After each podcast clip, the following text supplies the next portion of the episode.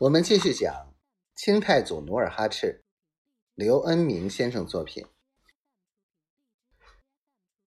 那拉氏正憋着一肚子火没处发，猛然间丈夫站在眼前，于是心中之火似火山的岩浆一下子冲了出来，便大哭大叫道：“分家，分家！”塔克士对妻子突如其来的嚎叫。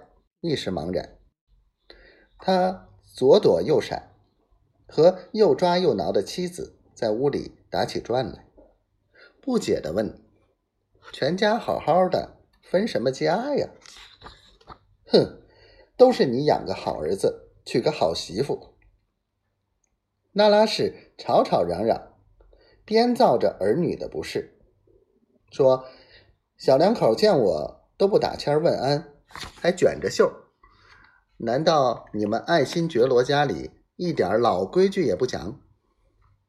哦，塔克士恍然大悟，规劝道：“原来这么点小事儿，也许天热，他们卷起袖子，一时忘了。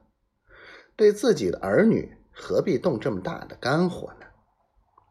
哟，这还是小事，做小辈的。目无尊长，今天不行礼，明天就敢砍你的头，也不能拿根针就当顶门杠啊！哦，你们可真是亲爷们儿，一个鼻孔出气，在你的家里只有我是外人。那好吧，娜拉氏一边翻箱倒柜，一边嚎叫：“明天不分家！”